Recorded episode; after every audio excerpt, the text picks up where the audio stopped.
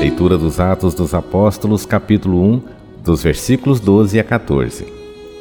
Depois que Jesus foi elevado ao céu, os apóstolos voltaram para Jerusalém, vindo do Monte das Oliveiras, que fica perto de Jerusalém, a mais ou menos um quilômetro.